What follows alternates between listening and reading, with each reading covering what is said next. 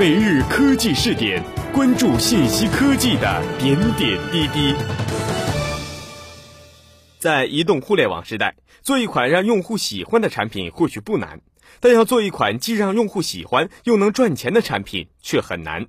这一点，相信作为微信支付的张小龙正在越来越深刻的感同身受。七月七号，微信官方对外宣布，现在要正式联合广点通推出微信公众号广告投放公测服务。微信公众号可以通过微信提供的广告平台对外发布各种广告，或者把自己的粉丝当作读者，接受别人的广告投放。微信此次推出的服务分为两类，一类是投放广告的人，被叫做广告主。类似传统在各类媒体平台上做广告的企业和品牌，另一类是接受广告投放的人，被称作流量主，角色类似电视、报纸、网站这样的媒体。在这里面，只要通过认证的微信公众号可以申请成为广告主，然后利用微信提供的广告投放系统，向不同年龄、性别和地区的微信用户推送相关的广告。广告形式依然为此前在部分公共号内部测试推广的图文信息末端添加文字广告链接，而拥有一定数量粉丝数的微信公共账号可以申请成为流量主，在自己的公共号有关图文信息的页面上承接广告主投放的广告，就可以获取分成收入。微信此次推出的微信广告服务，在统计和结算方式上跟大家更为熟悉的百度联盟非常类似。基本上是按照曝光量、点击率以及点击量、点击均价等几个指标计算费用，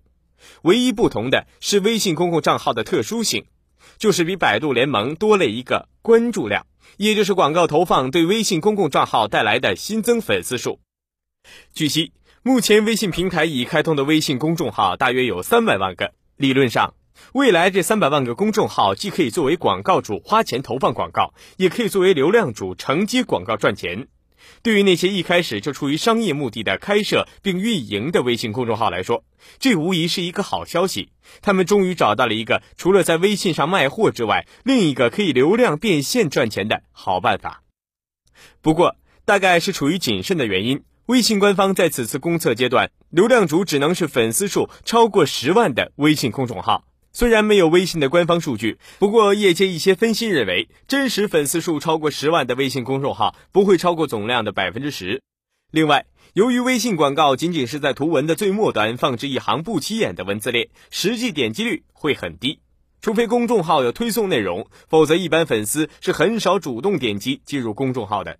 所以，除非你有相当可观的粉丝数，否则想通过这种方式赚取可观的收入，并不现实。事实上，广点通早在数月前就已经在一些受邀请的微信公众号上进行微信广告投放的内部测试，其中一部分公众号是自媒体，不过从自媒体公众号传出来的评价并不十分好。一方面，广告收入不尽人意；而另一方面，可能是系统不完善以及商业模式未确立等原因，广点通在跟这些合作公众号结算费用的时候总是出现问题。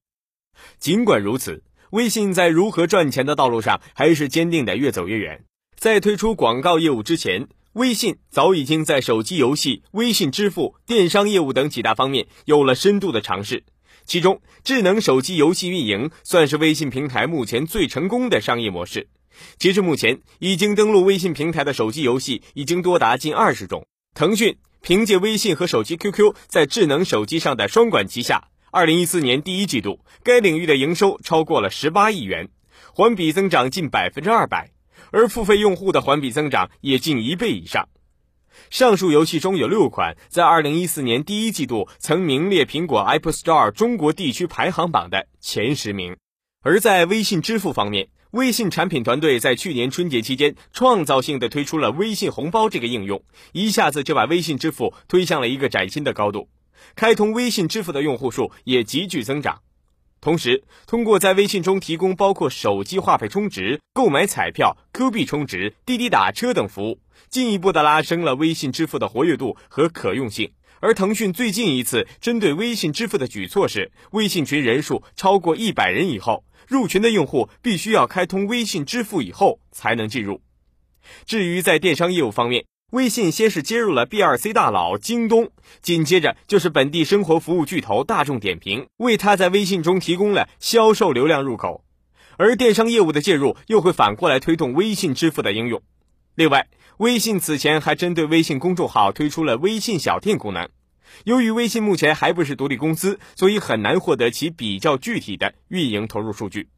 不过，可以跟他的老对手新浪微博比较一下。新浪微博二零一三年全年的运营支出高达三点七亿美元，与新浪微博相比，用户数量、信息度、使用频率都明显高出一截的微信的资金投入显然只多不少。微信在近半年来密集的推出各种跟商业收入有关的服务和应用，显然跟巨大的投入和营收压力有关。微信发展到今天已经有三年半的历史了，坐拥数以六亿计的庞大用户群以及超高的使用频率。如果自身不能解决盈利问题，这是腾讯无论如何都不能接受的。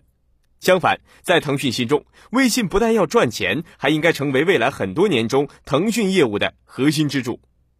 不过，正如此前新浪面临的尴尬和困境一样，就是作为一款主要是互动社交类的产品，到底要如何才能在良好的用户体验和规模化商业营收方面取得很好的平衡呢？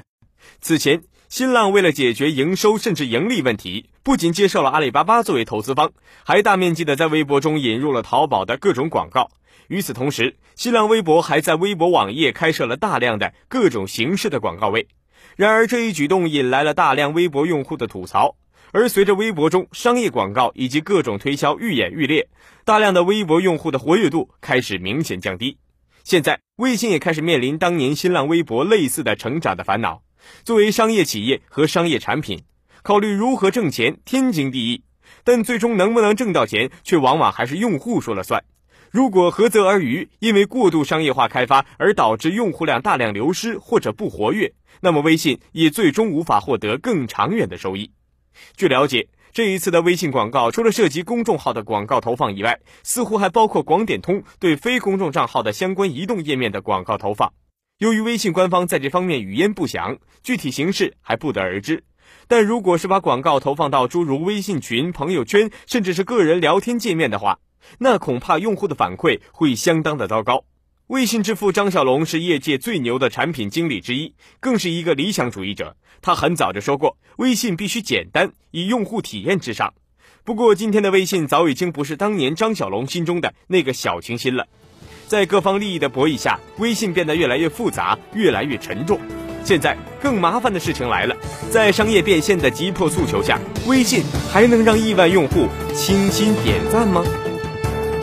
好了，以上就是今天的每日科技视点，欢迎大家通过 QQ 群同我们交流，QQ 群号是二四六零七二三七零二四六零七二三七零。